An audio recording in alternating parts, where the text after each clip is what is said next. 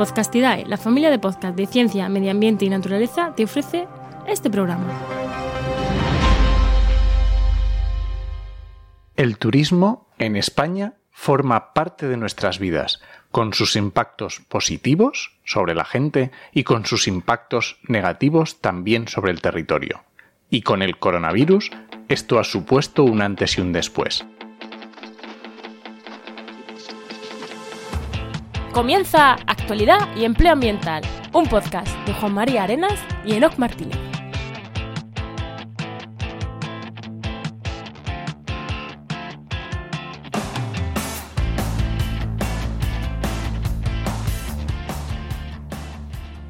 Hoy, programa 62 del martes 28 de julio de 2020, empezamos una miniserie de especiales de verano.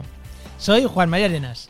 Y yo, Enoc Martínez. Y ya sabéis que este programa cuenta con el patrocinio de GeoInnova. La Asociación de Profesionales del Territorio y del Medio Ambiente. En el programa de hoy y en los siguientes vamos a hablar de turismo. Enoc, ¿no? Vamos a hablar de turismo, aunque tiene que ver con el medio ambiente también, el turismo, COVID, vamos a hablar de muchos temas, pero hoy en concreto el primer especial. Bueno, hoy os contamos todo y, el porqué de toda esta serie de especiales. ¿Qué tal, Y es que yo creo que huele a playa y no sé quién es el que huele a playa. sí, sí, bueno, nos queremos ir de playa y, bueno, aquí estamos, como digo siempre, estamos grabando estos programas por adelantado. Lo aviso porque no sé si dentro de unos meses, dentro de unas semanas, cuando esto se emita, vamos a estar confinados, igual algo de lo que digamos ha cambiado, Esperemos quedarnos así y que cuando esto se emita realmente estemos con el culo en la playa metido, ¿no? Esperemos que sea así. Ojalá, cruzamos los dedos. Pero no lo sabemos si va a poder ser o no. Esperemos que sí, esperemos que sí.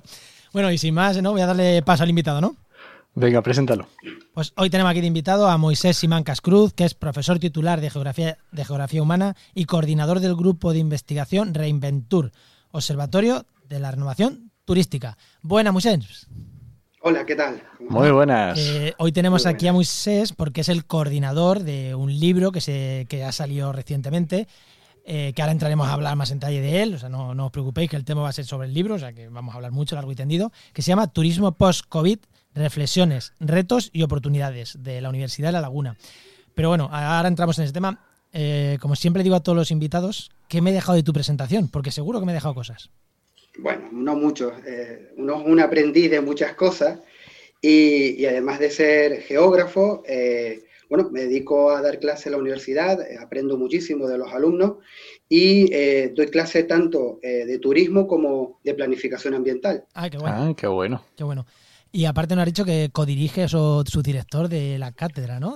Sí, tenemos, tenemos una cátedra, Caja Canarias Hotel de la Universidad de Laguna, donde nos permite estar muy vinculado al mundo empresarial y esto para nosotros es fantástico porque supone un acercamiento de la universidad, esos aspectos teóricos, a la, vida real, ¿no? donde ocurren las cosas. Eso, por eso quería que era importante que dijera lo de la cátedra, mm. porque no es que seas un profesor que investiga estas cosas, sino que estáis codo con codo ¿no? Eh, con los profesionales. Pero bueno, eso si quiere, ¿no? Ahora lo vemos ya con el tema, ¿no? Venga, vamos Es que me pongo a hablar y se me olvida que tenemos que hablar de estos temas antes. Que vamos con el empleo.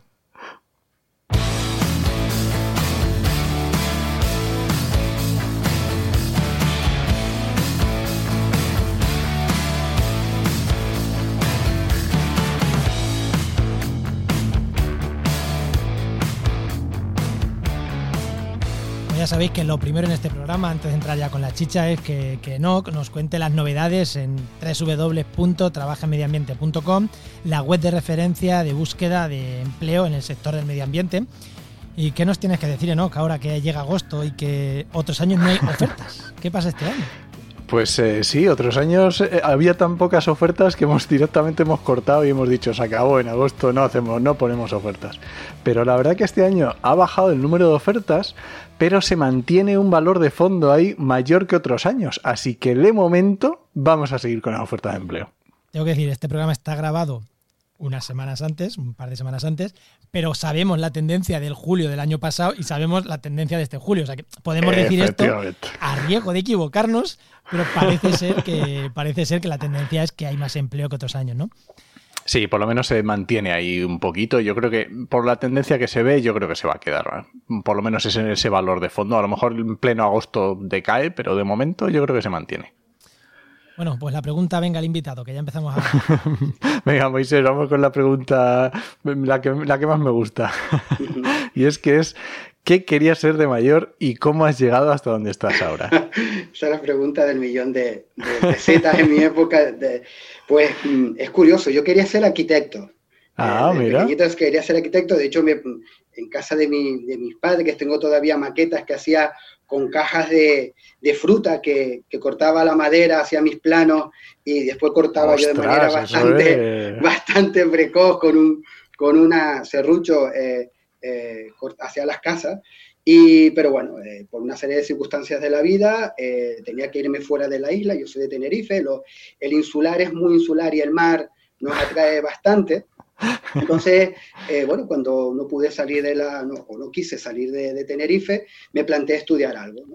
Y, todos mis amigos iban a económicas, a derecho, a una ingeniería, y eso a mí no me... Yo estuve en la cola de, de, de, económicas para matricularme, y esto a mí no me gusta. ¿no? Y siempre me había gustado el tema de la geografía la historia, y bueno, eh, me planteé estudiar magisterio, y estudié magisterio durante tres años, y durante eh, la, carrera encontré una serie de profesores que me enseñaron lo que era la geografía, que no es esto de perdernos y ahogarnos con ríos, cabos, montañas, sino es un tema del territorio, de entender eh, qué está ocurriendo, ¿no? Y sobre todo me vincularon mucho la parte social a la parte territorial. Y eso me gustó mucho. A partir de ahí ya me enganché, curso puente, eh, acabé la licenciatura en geografía, me enganché después ya con el tema de, me gustaba mucho el tema de la investigación, Pedí una beca de investigación, me la dieron, estuve cuatro años de, investigador haciendo la tesis doctoral y ya surgió la posibilidad de entrar en la universidad como asociado y hasta, hasta la fecha, ya llevo veintipico de años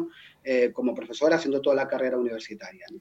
Cuando, una pregunta, cuando te matriculaste, porque decías que para ser profesor, ¿te llamaba la parte de educativa o te llamaba la parte de geografía e historia? No, no, me gustaba la parte de dar clases, de dar clases. de ah, hecho, tuve un año dando clases a niños pequeñitos, lo que se llamaba eh, un tema de la, educación compensatoria, ¿no? Donde, íbamos y eh, eh, un tema bastante interesante y me gustaba mucho la parte, la parte de dar clases. Yo, yo soy un yo soy un maestro, o sea, yo soy en el sentido de un profesor. A mí lo que me gusta de la universidad es indudablemente la investigación, pero me gusta el contacto con los alumnos y las alumnas, eh, dar clases, verles sus caras, mm, plantearles retos. A mí me gusta la parte, obviamente, de la docencia. ¿Y luego has tenido algún, algún acercamiento a la empresa privada o...? Eh, estuve trabajando, antes de entrar a la universidad, estuve trabajando en consultora, y bueno, eh, en aquel momento fue una cosa muy curiosa porque estaba, empezaba todo el proceso de los máster de, del tema de la evaluación de impacto ambiental y obviamente durante la carrera no me habían dado esa formación, tenía un gap, un hueco y e hice un máster de, evaluación ambiental, ¿no? de evaluación de impacto ambiental. Y me di cuenta de que no me había servido absolutamente para nada porque era mucha teoría, mucha pero y, yo y no, no, sabía. Entonces lo que hice fue a partir de eh, amigos que trabajaban en consultora, me puse en contacto con ellos, colaboré con ellos y fue realmente cuando empecé a aprender a hacer estudios. A hacer evaluación de impacto ambiental. Por eso yo siempre le digo a los alumnos que en verano o durante la carrera, la carrera no solamente es ir a clase, la carrera es formarte y vas metiendo cosas en tu mochila continuamente, desde un curso de fotografía, desde un curso de presentaciones en público, o sea, aunque no esté vinculado con tu, eh, con tu carrera, especialidad, sí. son formaciones personales y que incluso en muchos casos, y ustedes lo saben muchísimo mejor que yo, los empleadores, al ver que tú eres una persona dinámica, que te gusta en muchos casos, inquieto, pues eh, es mucho más atractivo que salir de la carrera, como yo veo a mis alumnos, con un folio graduado en Geografía y Ordenación del Territorio, los tres cursos que ha hecho obligatorio, eh, B1, carnet de conducir y entrenador de baloncesto de niños. Y claro, eso pretende en el primer año enfrentarse a hacer proyectos, trabajar con arquitectos, con ingenieros. Eso, indudablemente, los cuatro o cinco años de carrera tienes que apasionarte, tienes que buscar la formación, lo que no se te dé en, las aulas lo tienes que buscar fuera, porque al final tú tienes que ser un profesional. Y es curioso, muchas de las veces ya no llaman al geógrafo, al biólogo, al ingeniero, sino llaman a Pepito Pérez, que trabaja muy bien, es un buen compañero, sabe resolver problemas, tiene competencia, y en un momento determinado te preguntan, bueno, ¿y tú qué eres? ¿Tú qué, qué sabes hacer? ¿no? O sea, indudablemente, yo, yo, siempre he sido muy, muy inquieto, y en ese sentido, eh, durante la beca de investigación y durante la carrera siempre tenemos eh, contacto con la empresa, tengo muchos amigos en consultora, que no solamente me permite incorporar alumnos cuando acaben la, acaban la carrera, sino estar al día de muchos temas. De las novedades. Eso, eso es muy importante, lo que hemos dicho muchas veces, ¿no? La carrera y algo más, o sea, saber una carrera y, y más cosas. O sea, que aquí hemos tratado dos temas, eso, lo de la carrera y algo más y lo de los contactos, lo de meterte en sitios. O sea, eh, yo creo que esto resume todos los programas de empleos que terminamos con las mismas, ¿eh? como networking y, saber hacer muchas cosas. Y efectivamente, lo que acabas de decir, eh, la red de contactos, es decir, ahora mismo tenemos un problema grave que es cómo, encontrar, cómo buscar trabajo, ¿no? Ya no puedes presentar el currículum por una cuestión de protección de datos, las empresas llegan un montón de currículum todos los días y esto funciona estar en el momento adecuado con la persona del contacto adecuado. Necesito una persona que sepa hacer inventario de aves y tengo un amigo que o coincidí en un curso con y eh, esto va surgiendo así, es así, multiplicador. Es así, es así. Yo creo que voy a coger este clip de tres minutitos y lo voy a llevar conmigo siempre. Está muy bien, encantado. Pues vamos con el tema, ¿no? Venga, vamos allá.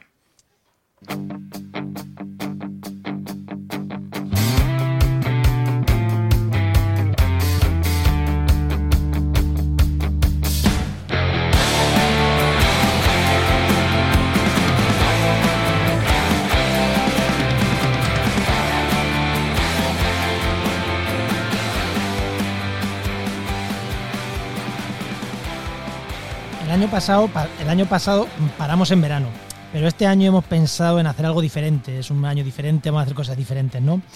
Vamos a seguir con los programas, pero con una miniserie de cinco programas sobre turismo, ya lo he dicho. Y obviamente, obviamente no se puede en 2020 hablar de prácticamente nada y menos de turismo sin hablar del puñetero coronavirus. Que está entre nosotros. Mm, es así.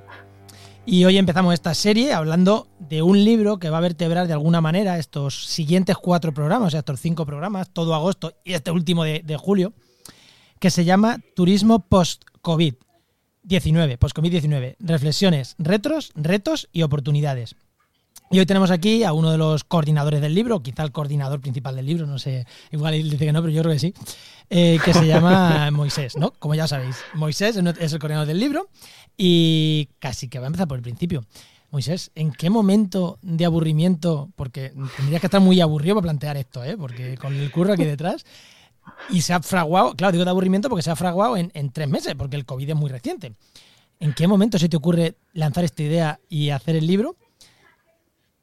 ¿Dónde nace la idea y, eso? ¿Y cómo, lo haces?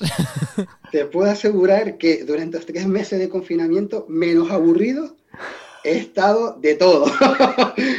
no he estado de todo, porque afortunadamente, bueno, afortunadamente hemos estado con mucho teletrabajo, con muchas cosas, y, básicamente el libro surge de un cabreo, un cabreo, o sea, y, una, y, sobre todo de, de, un momento de frustración. Es decir, a mí me pasó exactamente lo mismo que el resto de, del mundo. Del día de la mañana, de la noche a la mañana, nos cambian, como decía el dicho, es decir, cuando sabíamos la respuesta nos cambian las preguntas y nos encontrábamos en un momento con una disonancia cognitiva, ¿qué ha pasado aquí?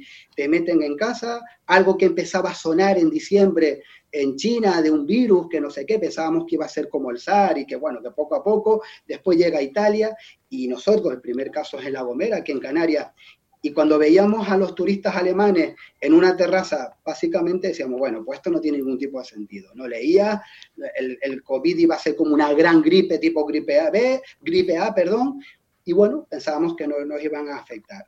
De la noche a la mañana nos confinan y yo reconozco que como todas las personas, la primera semana fue intentando saber qué estaba ocurriendo. Aprender, reajustarnos en la misma situación, muchas videollamadas, eh, bueno, eh, y a la segunda semana ya empezamos a decir, oye, esto va en serio. Ya un grupo de compañeros y compañeras de la universidad decían, oye, que esto ya no es una gripe, ¿no? El primer decreto, el segundo decreto de, alarma. Y, en un momento determinado nos planteamos que desde yo, yo, yo, formo parte de una universidad pública y, y, esto, estamos absolutamente obsesionados en que tenemos que no solamente publicar nuestros artículos que publicamos en inglés y que bueno, se leen, pero que no forman parte. Al, ser una universidad pública tenemos que dar respuestas y soluciones y reflexiones a la sociedad. Entonces en ese momento veíamos que nosotros no, no éramos capaces desde la Universidad de La Laguna, un grupo de personas y sobre todo viviendo, viviendo en Canarias, donde por primera vez en la historia teníamos un cero turístico. O sea, nosotros en Canarias, como ocurre en otros destinos, a nosotros en, en, la época de invierno no se nos van los turistas, al contrario, en la época de, vera, de invierno es cuando tenemos más turistas.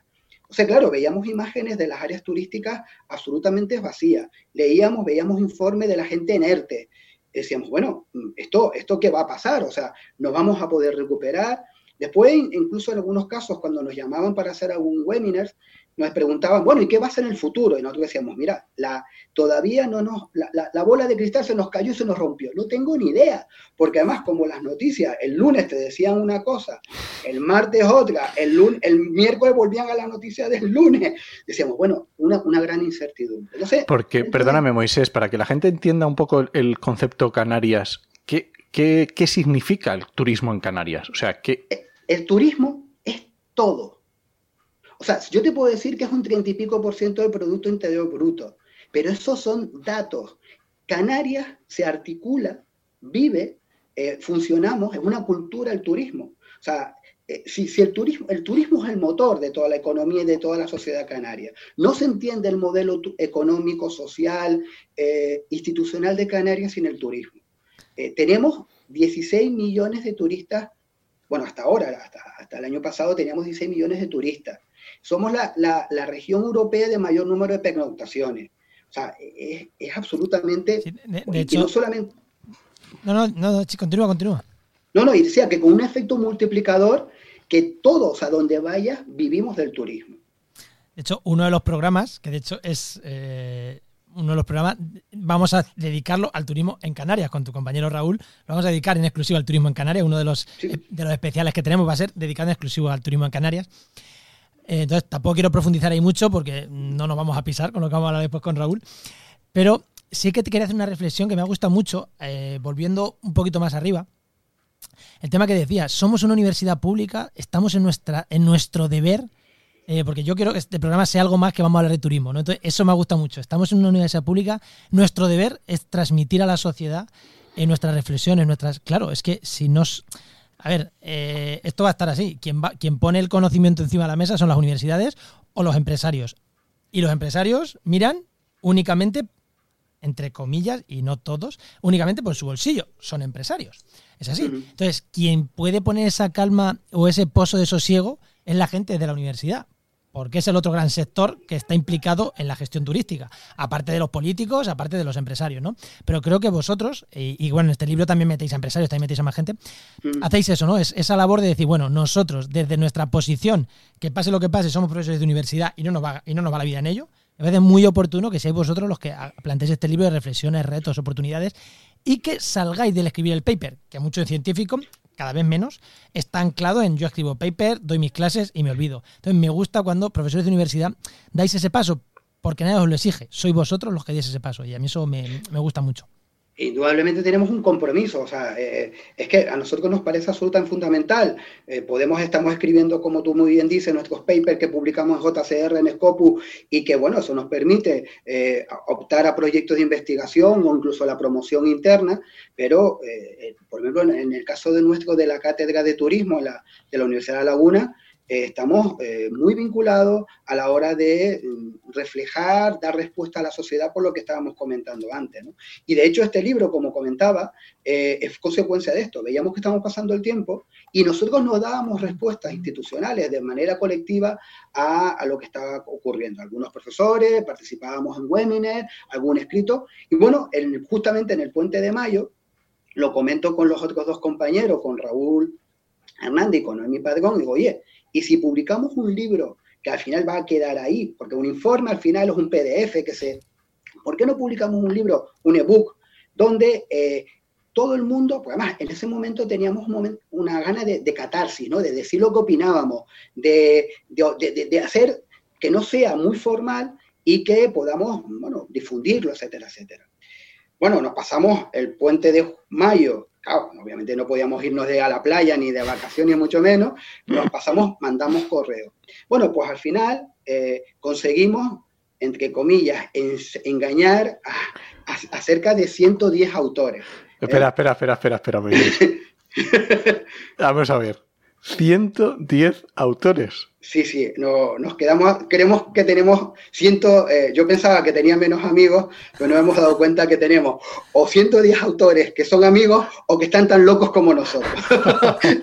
y, sí, afortunadamente, eh, bueno, empezamos, la idea fundamental era artículos muy cortos, de 5 o 10 páginas, eh, que no tenía que tener un formato eh, científico, incluso esto podía ser el pie para después tú poder publicar un artículo, y que fueran a modo de reflexiones literarias, artículos científicos, por supuesto que sí, si lo que queríamos que, los compañeros y las compañeras hicieran contribuciones, reflexiones, opiniones desde su campo eh, de especialización acerca de lo que estaba ocurriendo con eh, el impacto que, estaba, que iba a ocurrir el turismo y el COVID-19, ¿no? desde diferentes dimensiones.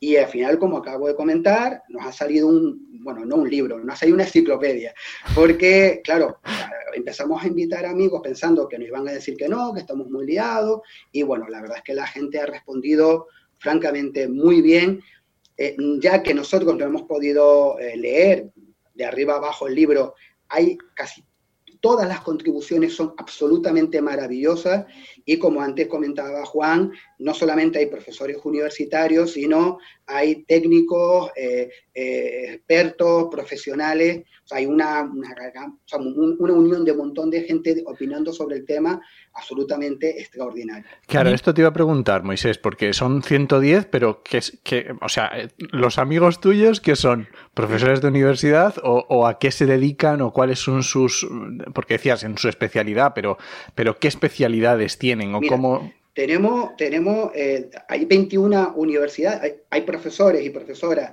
de 22 universidades, 21 españolas y una mexicana, eh, hay, y hay 25 empresas, o sea, gente que procede de la empresa o de la vida profesional. Desde el gerente de la Asociación de la Patronal Turística, empresas de seguridad, eh, consultores, gente que está dirigiendo que sea un SEO en hoteles. Es decir, nos encontramos una diversidad de personas, profesionales, técnicos y profesores e investigadores que eh, abordamos el tema turista, del, del impacto del COVID desde múltiples dimensiones, el urbanismo, la geografía, la sociología, la antropología, el mundo de la seguridad, el mundo de los productos turísticos, la empresa, el empleo. O sea, es un, bueno, absolutamente eh, de hecho, el libro tiene 700, 700 casi 800 pues, páginas. 800 páginas no nos hemos leído, pero tengo que tenemos que reconocer, Enoch y yo hemos podido acceder a algunos de los capítulos. No estaba publicado el libro, pero ya nos han mandado ¿no? para preparar los programas. Y la verdad que son se leen súper bien es verdad que, son como muy punte, muy certeros. Hablo de esto, trato esto y la verdad que está, que está chulo. Y sí, una cosa que teníamos preguntado para, apuntar para preguntarte, pero que ya lo has comentado, que quien quiera que se lo descargue está. Bueno, ¿dónde está? Es el, en, la Cátedra de Turismo de la Universidad de La Laguna, ¿no? Ahí está. Eh, por supuesto, es gratuito, se puede descargar, se puede llevar a cualquier parte. Eh, o sea, el libro es absolutamente gratuito eh, y se puede descargar y estará colgado en la página web de la Universidad, de la Biblioteca de la Universidad de La Laguna. Vale, pues pondremos el enlace, ¿no? Pero que, quien, quiera que lo busque, porque el podcast mucha gente lo escucha mientras que va corriendo y ya ni se acuerda del enlace luego.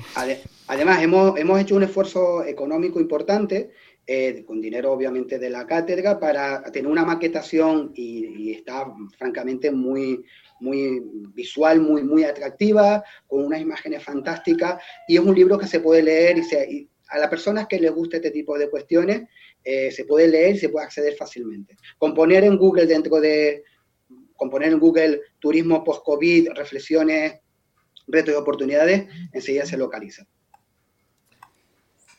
¿que ibas a decir algo?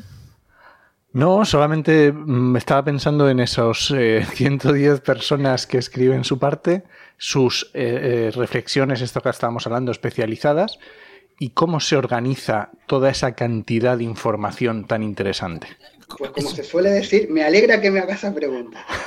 Porque pues fue, fue, no fue complicado, porque, eh, claro, indudablemente cuando empezamos a recibir, porque lo que hicimos, a diferencia de otros libros que ya vamos directamente con un tema a la persona y que sabemos que van a, a responder, tuvimos que esperar a que cada uno de los autores nos mandara su contribución para ir encajándonos en el libro. Entonces, la verdad es que al final ha salido un esquema muy interesante donde el libro forma, tiene tres grandes partes, tres grandes bloques. Uno primero, que planteamos repensando el turismo, porque realmente eh, pensábamos que con el COVID si iba, íbamos a tener que utilizarlo como excusa, como argumento para repensar lo que estaba ocurriendo con los modelos turísticos. Entonces, en esa primera parte, que tenemos 10 capítulos, son aspectos mucho más generales, son reflexiones eh, generales desde el punto de vista desde el miedo a volar, aquel famoso miedo a volar que, que nos estaban planteando y que nos estaba cambiando el modelo turístico. Habían eh, turistas que ya están diciendo, yo no quiero ir a Canarias, yo no quiero porque no, quiero, subir a un avión, sí. Efectivamente, ¿no? Ahora mismo hay el miedo a volar, pero ya viene, o sea, aquel, aquella razón ética ahora es un miedo a volar por un tema de seguridad, ¿no? Ah, desde el punto de vista del urbanismo, cómo van, van a cambiar nuestras calles de nuestras áreas turísticas, ¿no? Mm. Entonces, de, reflexiones muy generales. Después tenemos un segundo bloque, que es el gran, donde aglutinamos gran parte de las contribuciones, donde eh, lo dividimos por partes, empleo, sostenibilidad, eh, productos turísticos, temas de destino, eh, y en ese aspecto lo que analizamos son aspectos concretos de los efectos y las oportunidades que genera esta, esta pandemia. Y por la última parte es más dedicada a Canarias, donde cogemos todos los capítulos que están referidos expresamente a, Canarias. Eh, te voy a hacer una pregunta, porque igual es casualidad y es todos los invitados que hemos tenido nosotros, ¿no? Pero escuchándote a ti y sabiendo lo que investigas, eh, a los invitados que hemos tenido, me surge una reflexión, que es que vosotros habláis mucho de oportunidades a futuro del turismo, reflexiones y oportunidades, es que lo decís y casi y todos los invitados que hemos tenido, todos eh, podríamos decir que, es gente verde, verde en cuanto a que eh, pensé mucho en la sostenibilidad eh, ambiental. Y ahora te pregunto, ¿es porque mm, sois así vosotros y vuestros amigos, por ende también? O sea, yo mis amigos pues son más bien así que de otra manera. ¿O porque, no, te pregunto, o, que, o que la universidad, y aquí sí que hablo de la universidad, eh, tenéis muy claro que ese es el camino, aunque cada uno tenga sus ideales políticos, sociales, tal, tenéis claro que ese es el camino. En general en la universidad habrá de todo, ¿no? Pero quiero saber si es algo más de que, oye, yo soy así y tengo mis amigos que evidentemente son parecidos a mí, o, es algo que es superior a vosotros y a vuestros amigos y la universidad sí que tiene muy en cuenta estos aspectos de turismo, porque es curioso, es decir, vamos a recuperar el turismo, pero vamos a repensarlo. Además, todos los programas que hemos hecho son, vamos a repensarlo para que sea sostenible, para que sea no sé, eh, ¿tenéis muchos amigos así o toda en realidad la universidad es así?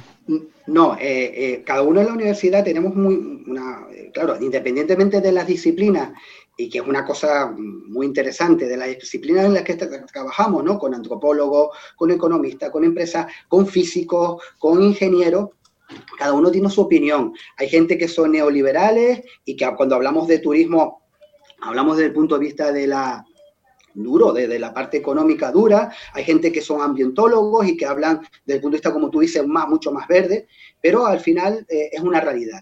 Eh, eh, con el turismo existe como, como en el fútbol, ¿no? Que todo el mundo hablamos de turismo y todo el mundo hablamos de, de turismo. Y todo el mundo sabemos de turismo.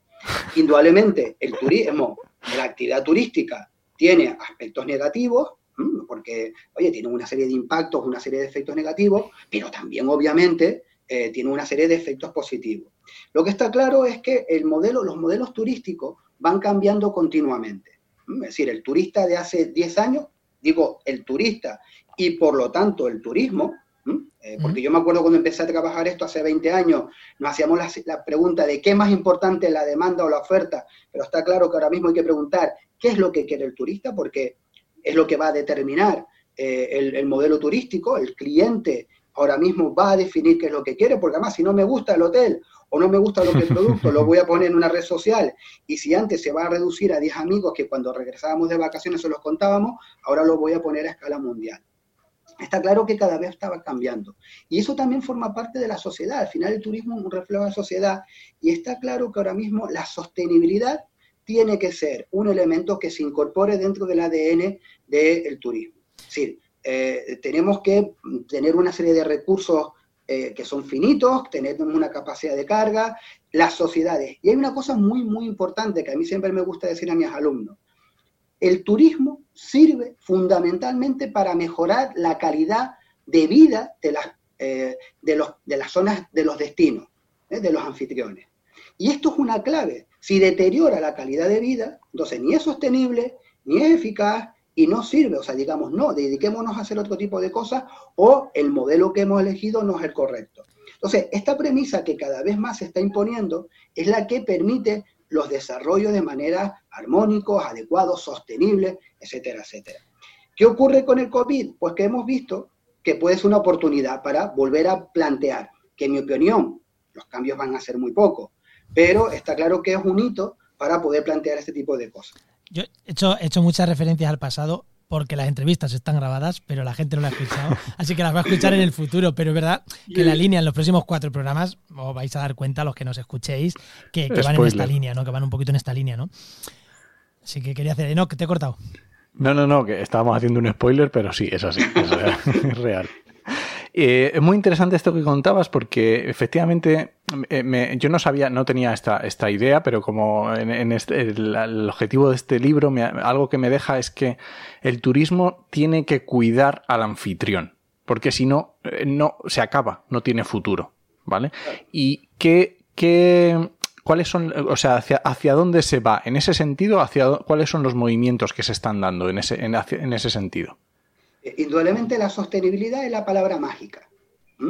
Que, bueno, que también es verdad que, como decía el economista Naredo, es una varita mágica que utilizamos como comodín del público para eh, plantear que todo es sostenible. O sea, yo, yo recuerdo leer playas sostenibles, hoteles sostenibles, etcétera, etcétera. Sostenible no solamente significa medio ambiente. sostenible es, cuando incorporamos, efectivamente, cuando incorporamos las dimensiones económicas, eh, social e institucional, que ahí todo el tema de la gobernanza, la, que no exista corrupción, etcétera, etcétera, y busquemos ese equilibrio dinámico, esa utopía, ¿no? Porque cuando intentamos mejorar una serie de indicadores económicos, desequilibramos el sistema y nos obliga también a mejorar esto, ¿no? Entonces, lo que está claro es que vamos a intentar, siempre, yo siempre se lo digo a, los alumnos, eh, que vamos a intentar eso, lo que comentaba antes, mejorar la calidad. A mí la palabra clave, a mí no me gusta mucho utilizar esa palabra sostenible porque eh, ya, ya, suena un poco cansada, ¿no? Eh, y ahora incluso se está incorporando sostenible y seguro, ¿no? Por el tema del COVID, ¿no? Pero a mí me gusta más calidad de vida. ¿eh? Y, me gusta que las sociedades sean las que determinen qué modelo de turismo quiere, qué límites, qué capacidades. Y en el turismo no todo vale. Eso es una cosa muy importante. Y para eso tenemos los políticos, para que establezcan las leyes, las normas, los modelos, ¿no? Y los políticos al final los elegimos nosotros. ¿Hacia dónde vamos? Indudablemente, eh, ahora mismo vamos con una gente joven, los millennials, que ya, como comentábamos antes, tiene incorporado todo el tema del respeto al medio ambiente, todo el tema de querer. No, no, antes nosotros, cuando llegábamos de vacaciones, decíamos, bueno, pues tuve tal destino. No, no, ahora no lo importante es estar, sino qué hacer, qué aprendemos en los destinos. Y eso es un elemento muy importante, porque, por ejemplo, aquí en Canarias, los 88 municipios de Canarias, antes tan solo se limitaba el turismo a la parte donde estaban los hoteles. Afortunadamente, hemos cambiado el chip y ahora mismo los 88 municipios de Canarias son turísticos. Y es tan importante un municipio donde se aloja la población, están sus apartamentos, hotel, a donde yo tengo mi experiencia, desarrollo mis actividades. Y esto está permitiendo un efecto multiplicador que todo, cualquier territorio se pueda beneficiar del turismo. Yo aquí me surge una duda. Eh, lo de que los jóvenes van buscando tu experiencia. Yo me veo a los ingleses bajándose en, en, las, en las zonas estas costeras que van a emborracharse y digo, me gustaría creerte, Moisés, pero todavía no todos los jóvenes son así, ¿eh? Pero, pero tampoco nos podemos quedar en la, eh, tampoco nos podemos quedar en la, anécdota, ¿no? O sea, indudablemente es un tema de cultura, un tema de, bueno, de, cómo ellos se plantean sus vacaciones y tampoco podemos generalizar ese tipo de cuestiones. No, no, no. Pero, pero indudablemente sí, está claro. Yo también cuando era joven y los fines de semana me volvía loco, ¿no? Cuando salíamos por ahí, ¿no?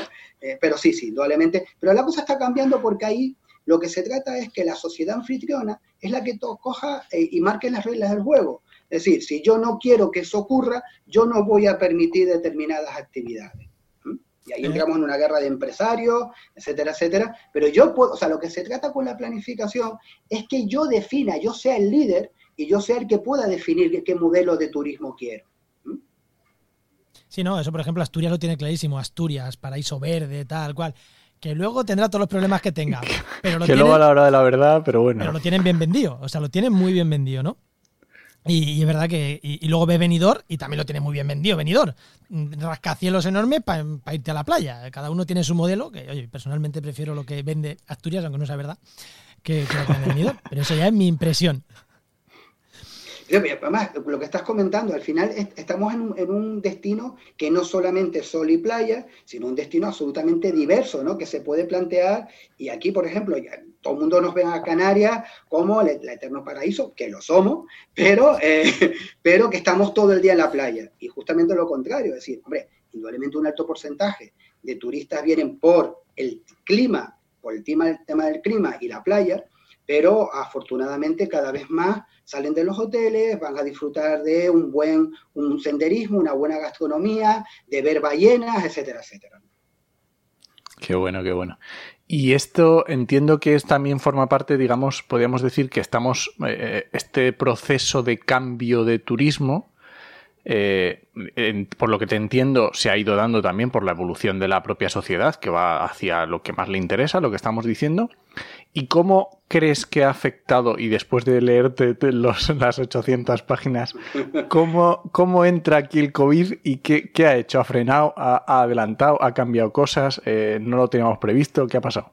Es curioso porque cuando empiezas a leer los capítulos, te encuentras autores y autoras que te dicen que esto es un reseteo y que todo va a cambiar, todo va a cambiar y que surgirá un nuevo tipo de turismo, pero después también hay autores en los que yo me encuentro, digo, bueno, esto básicamente, mi opinión personal es que al final tan solo nos vamos a encontrar con turistas con mascarilla. ¿eh? Es decir, es lo único que nos va a dejar el COVID, es, lo único, porque al final los modelos son muy difíciles de, cambiar. Y además también es verdad que cambiamos cuando los modelos son malos. Y aquí lo que tenemos que hacer son pequeños ajustes, sobre todo desde el punto de vista de eficacia. Eh, entonces, indudableamente lo que nos sirve, como comentábamos al principio, es que esto es un hito fundamental que nos permite reflexionar y plantear determinadas cuestiones.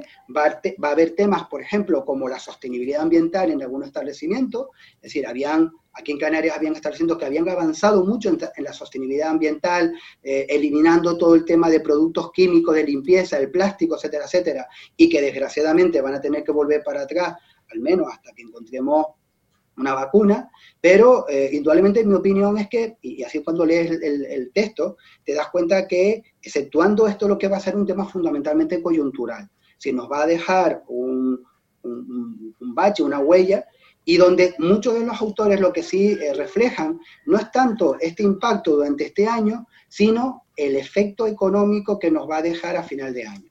Ese sí es un tema preocupante y que queda reflejado en el libro, porque eh, digamos que yo siempre los últimos dos meses estoy diciendo lo mismo, ¿no? Esto es como que estamos en, el litoral, estamos en la orilla de la playa, estamos viendo retirarse el mar y eh, intuimos que va a venir una ola. Y eso es una de las cosas, efectivamente, un tsunami muy importante y que ahora mismo con los ERTES, con los no sé qué, con las ayudas, se está un poco visualizando, pero eh, una de las cosas que sí me deja muy preocupado es toda la crisis social y económica post-COVID que va a quedar. Eso sí me, da, me, preocupa, ¿no? Y indudablemente aquí en Canarias el turismo va a ser el acicate, va a ser la herramienta que una vez más nos va, nos va a salir.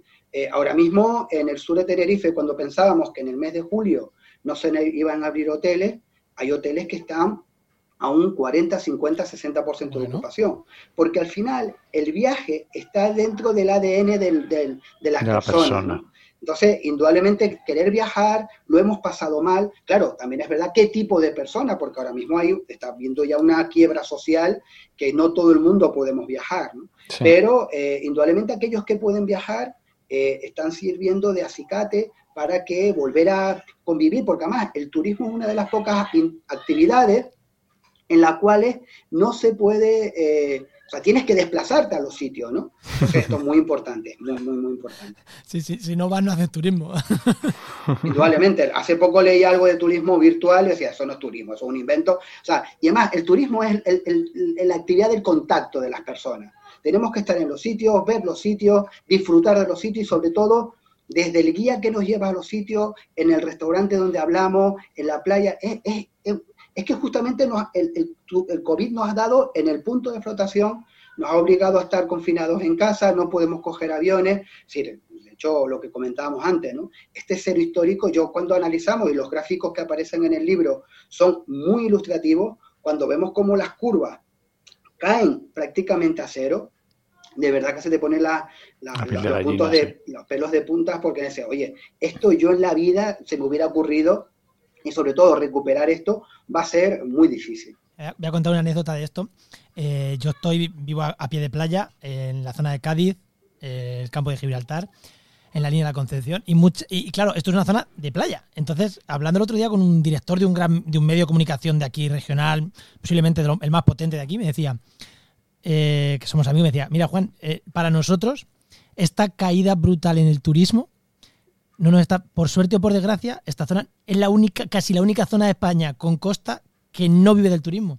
Dice, estamos soportando bien, dice, pero tengo colegas en toda la costa de Cádiz hacia izquierda y en toda la costa de Málaga hacia la derecha, que los ingresos en un medio de comunicación se están desplomando, porque no hay turistas. Y es que parece que no, pero los turistas son hoteles, los hoteles son publicidad en los medios.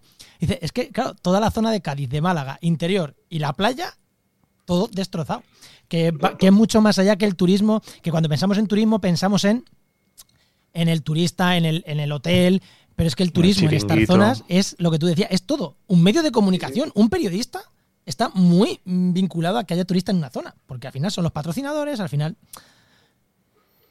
no, y, que sobre todo ya, ya eso está bastante obsoleto. Antes pensábamos que el turista, que el turismo solamente eran los hoteles, el restaurante en la zona de costa. Y afortunadamente, como comentábamos antes, estamos ante un nuevo modelo turístico donde a mí me interesa tener, ya, fíjense, ya no es desarrollar actividades, sino tener experiencias y sensaciones que en muchos casos después yo la pueda eh, difundir en mis redes sociales. Entonces, ya yo vengo aquí no a estar tumbado 10 días al sol, que también los hay, por supuesto, y están defendibles, sino dentro de mis 10 días de vacaciones, quiero dos estar en el hotel, después quiero una para ir a ver ballenas, otra para hacer senderismo, otra para eh, recorrer no sé qué, hacer un paseo en...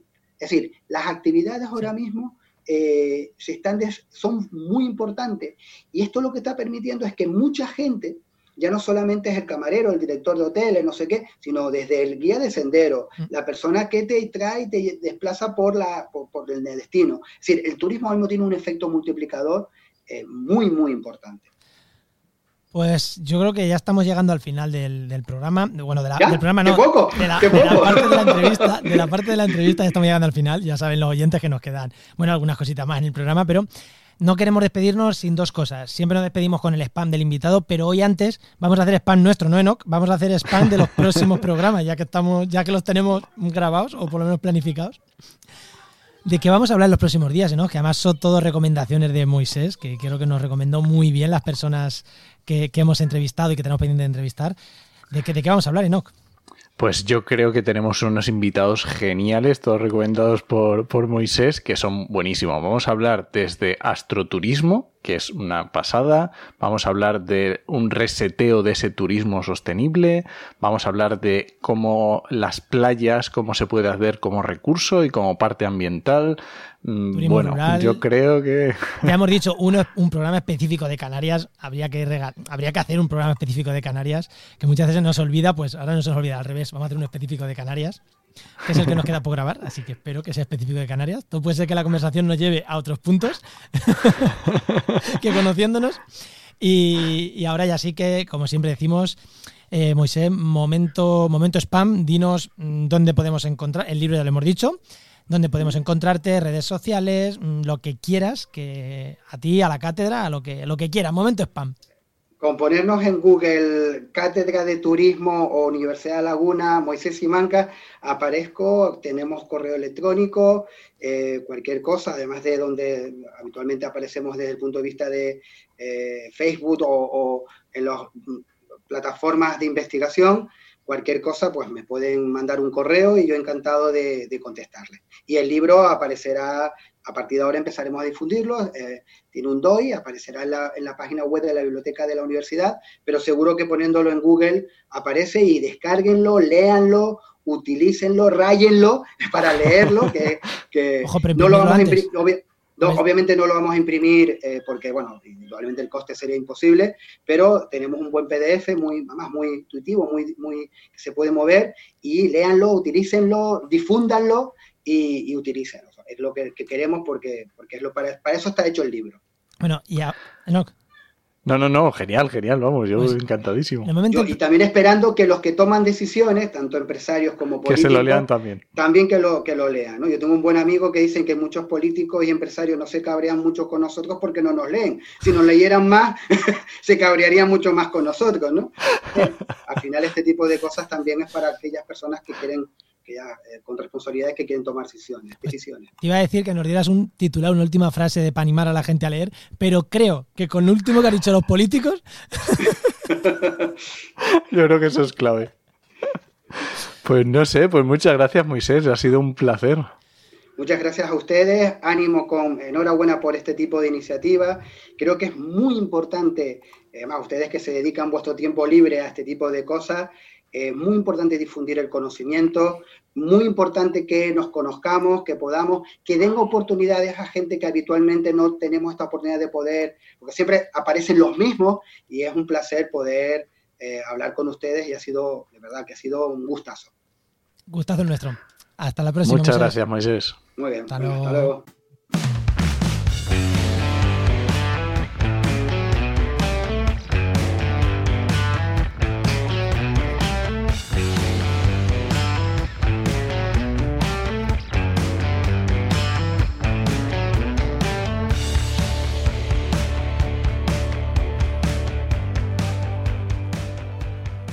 Vamos, ¿no? vamos con las herramientas de hoy. Que hoy, si que tú que nos estás escuchando no tienes ni puñetera idea de Big Data, no tienes ni puñetera idea de series temporales, pero lo necesitas en tu trabajo, hoy la herramienta es para ellos, ¿no? Porque ¿a quién tenemos hoy, no?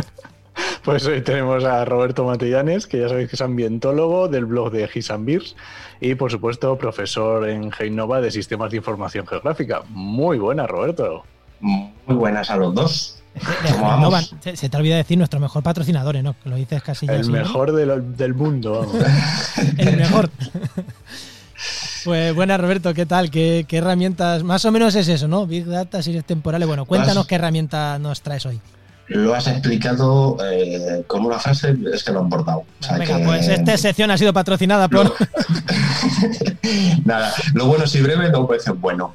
Porque, mm, bueno, efectivamente es una herramienta que está vinculada con, temas de Big Data y, análisis de datos masivos, que es una de las cosas que, que ya hemos hablado otras veces, que tenemos ese problema de que hay infinidad de datos y claro, cuando te juntas con muchos volúmenes de datos, a ver cómo analizas eso.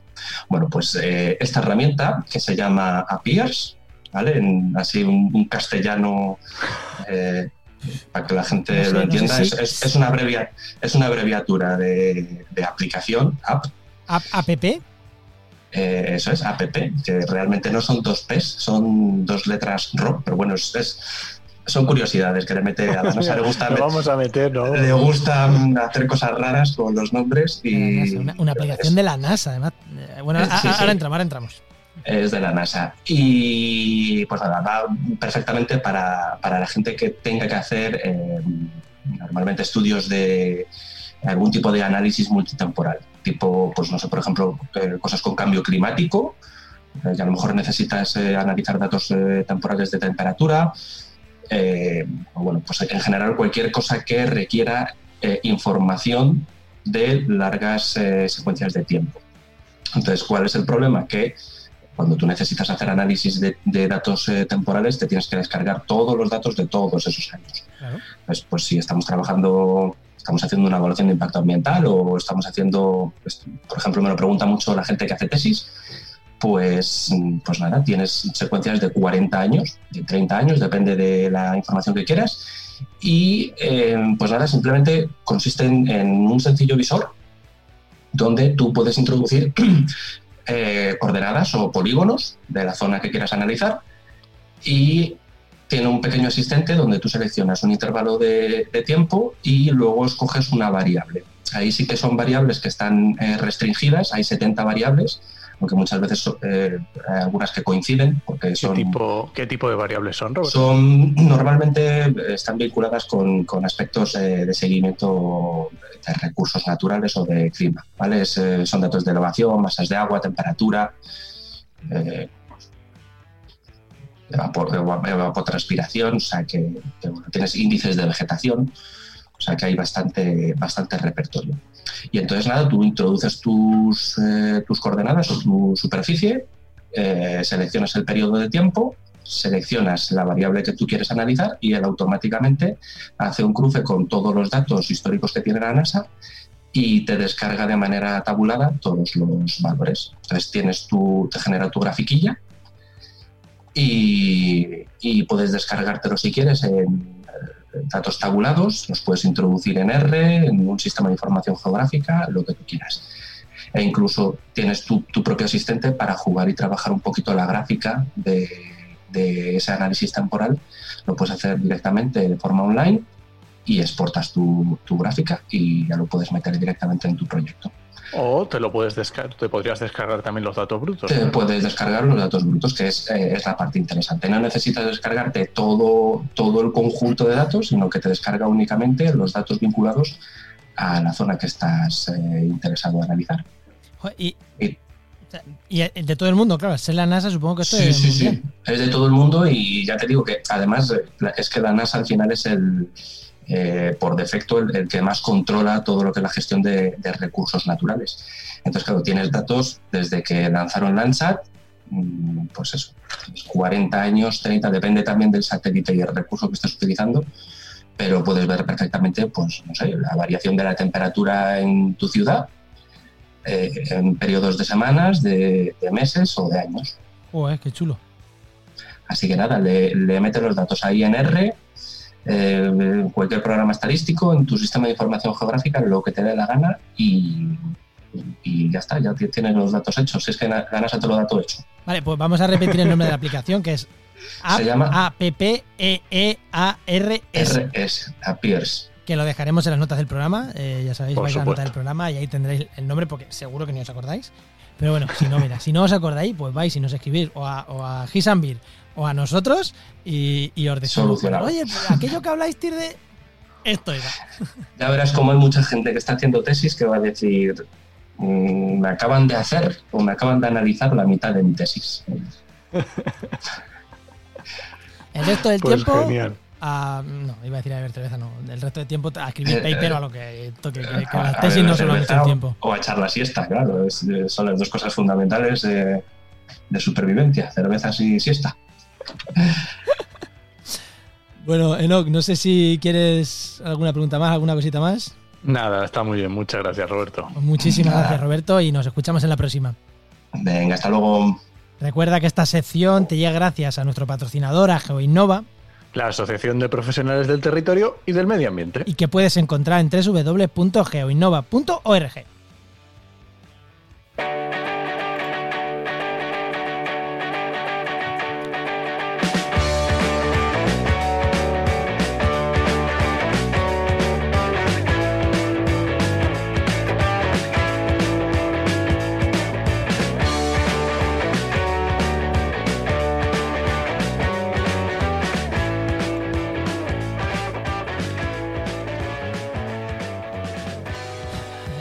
con el cierre. Enoch, te noto cansado, tío. Te noto que estamos grabando en verano, te estás muriendo de calor, que estás bailando menos que otros días con la sintonía.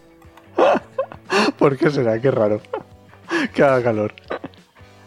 Bueno, vamos con el cierre, vamos con el cierre del programa. Ya sabéis que, bueno, eh, cuatro cositas rápidas. Lo primero, tenemos interacciones de la comunidad, ¿no? Que nos han escrito que pues últimamente no estamos diciendo las interacciones de la comunidad, porque por redes sociales son bastantes, tal. Pero esto es que nos han escrito un correo, ¿no?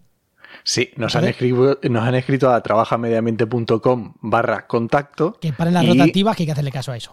Efectivamente. Y tanto caso le vamos a hacer al oyente que nos escribió, porque nos escribió para, comentarnos y para preguntarnos por el tema de las cooperativas de autónomos. Entonces, es un tema eh, muy amplio que se puede ver desde muchas formas, puede ser muy interesante. Entonces, yo creo que Juan estaría muy bien. Le podríamos dedicar un programa después del verano, ¿no? Sí. Eh, esta relación corta de no, esa es la otra respuesta, pero yo creo que le vamos a dedicar un programa. Yo creo que está muy chulo y puede salir algo interesante. Sí, entre un no y dedicarle un programa, vamos a dedicarle un programa, venga. Pero ya de cara a septiembre, que ya sabéis, ya os hemos comentado que, que este programa, o sea, todos los programas de agosto están grabados con la miniserie de turismo, que ya hemos dicho de, de lo que van a ir todos los programas más o menos.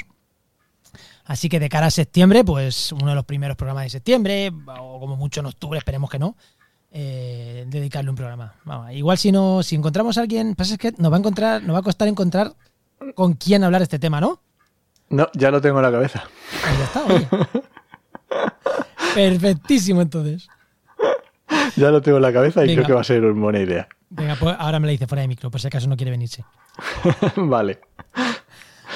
Bueno, eh, ¿qué? ¿Nos vamos- Recomendaciones. ¿Nos vamos con recomendaciones? ¿Empiezas tú o empiezo yo?